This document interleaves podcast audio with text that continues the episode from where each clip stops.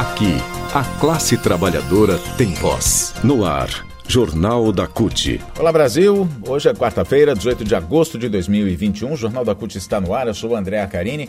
Os assuntos de hoje: hora extra do trabalhador poderá ter valor reduzido. Manifestações acontecem em todo o país nesta quarta-feira e ainda, pesquisa XP mostra intenções de voto para 2022. Rádio CUT. Aqui a classe trabalhadora tem voz. Se o Senado aprovar a MP 1045 da reforma trabalhista de Bolsonaro, o valor da hora extra de 11 categorias profissionais que têm regime diferenciado com 6 horas de trabalho diárias podem ficar menores.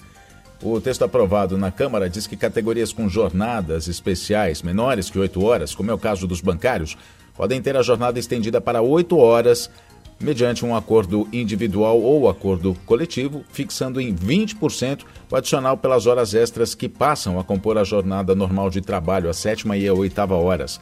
Então, a legislação hoje determina que a hora extra seja paga com adicional de 50% de segunda, de segunda a sábado e 100% nos domingos e feriados. Com essa MP, ela passa a ser paga somente com 20% do valor, ou seja, vai ter um valor reduzido. Além dos bancários, a redução das horas extras pode atingir também aeroviários, aeronautas, advogados, dentistas, engenheiros, nós jornalistas, médicos, músicos, secretários e secretárias e telefonistas, como operadores de telemarketing, por exemplo presidente nacional da CUT, Sérgio Nobre, foi taxativo ao enquadrar a decisão de reduzir o valor das horas extras como inconstitucional. Ele diz absurdo, sem qualquer lógica, totalmente inconstitucional. E diz ainda que se essas categorias têm jornada reduzida por lei, as horas extras, as horas excedentes, devem ser paga como, pagas como horas extras, ou seja, com acréscimo dos 50%. Na prática, a medida então reduz salário porque a hora suplementar fica mais barata do que a hora extra.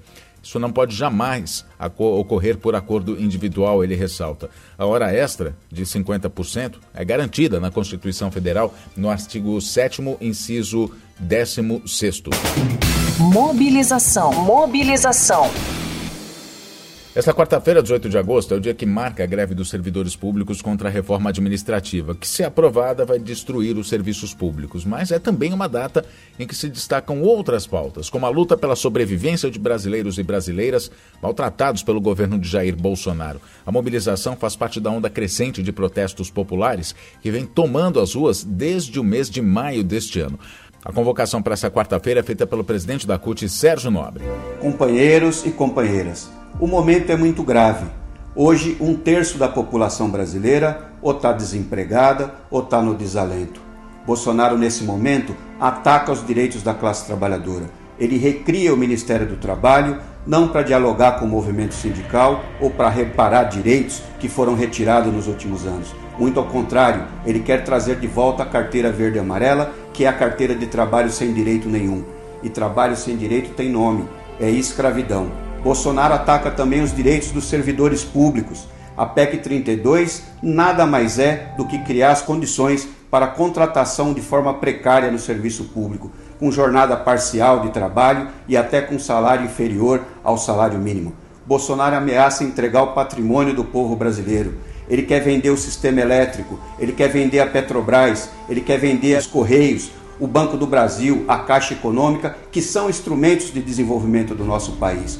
Por isso, toda a classe trabalhadora, em especial os servidores públicos, estão chamando uma grande mobilização para o dia 18. Dia 18 é dia de luta, é dia de paralisação, é dia de protesto. Então, eu estou convocando aqui todos os segmentos da classe trabalhadora para que no dia 18 pare e proteste. E não esqueça a cobertura completa dos atos de hoje em todo o Brasil pelo dia 18 de agosto, Dia Nacional de Luta em apoio à greve dos servidores e por outras pautas também, como auxílio emergencial, vacina já, uh, contra a fome, contra a carestia, contra a inflação. Né, contra o desemprego também, a cobertura completa você tem no portal da CUT, cut.org.br. Notícias. E aumenta o percentual de brasileiros que pretendem votar no ex-presidente Lula nas eleições de 2022. Também continua em alta o percentual daqueles que avaliam Jair Bolsonaro negativamente é isso que constata a nova rodada da pesquisa XP, e PESP, que foi divulgada nesta terça-feira.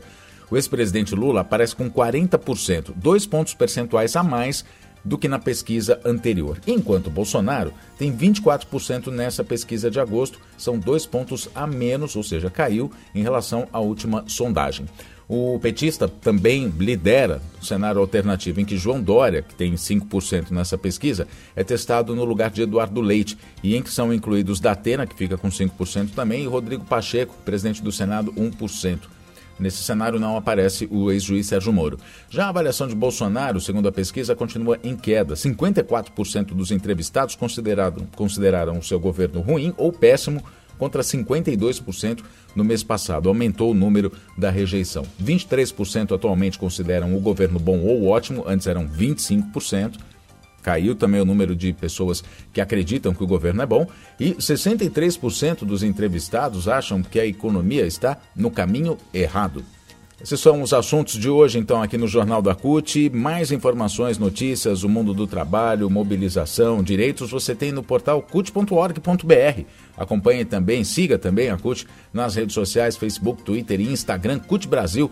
Muito obrigado pela sua companhia. Falamos na próxima edição. Até lá.